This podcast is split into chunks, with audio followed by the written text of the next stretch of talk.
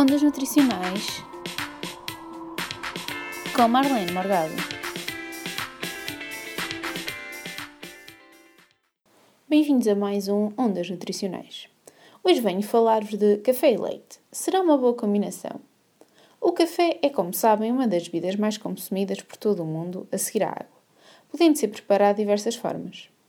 Um dos exemplos que vos venho falar hoje é o de quando adicionamos leite ao café ou vice-versa resultando naqueles maravilhosos capuchinos, machanatos, meias de leite, galões, entre outros das mais variadas combinações que podemos obter com estes dois elementos.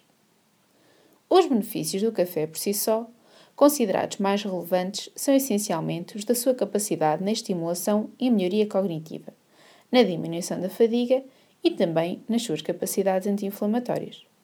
Estas propriedades têm a origem nos seus principais constituintes, que são a cafeína, os compostos fenólicos, potentes antioxidantes, e ainda uma diversidade de micronutrientes, como sódio, potássio, magnésio, niacina, bem como outros elementos como vitaminas e moléculas lipídicas.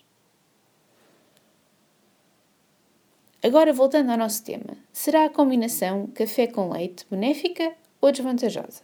Ora bem, esta história tem na realidade dois pontos de vista importantes que temos que destacar. Por um lado, é conhecido que o café altera de certa forma a composição de cálcio no nosso organismo, levando temporariamente a uma diminuição. No entanto, o nosso corpo, após um período de cerca de 2 a 3 horas, consegue restabelecer o equilíbrio através da ativação de mecanismos metabólicos.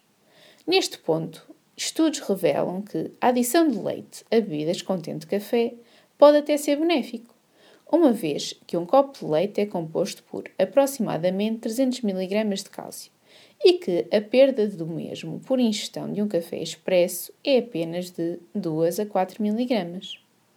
Outro ponto de que vos quero falar está então relacionado com a potente capacidade antioxidante do café. Esta propriedade tem um papel importante na diminuição do risco de cancro e de doenças cardiovasculares.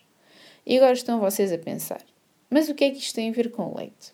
Então, estudos revelaram que pelo menos 5 das proteínas que se encontram presentes no leite têm uma elevada afinidade para se ligar a estes antioxidantes presentes no café, não permitindo assim que estes sejam utilizados pelo nosso organismo, pois estas proteínas ficam ligadas a estes antioxidantes, não permitindo o seu papel como antioxidante. Deste modo, foi comprovado que pessoas que bebem café simples sem adição de leite têm uma maior biodisponibilidade destes antioxidantes do que aqueles que o consomem com combinação de leite. Agora, fazendo um ponto da situação, será benéfico ou prejudicial esta combinação?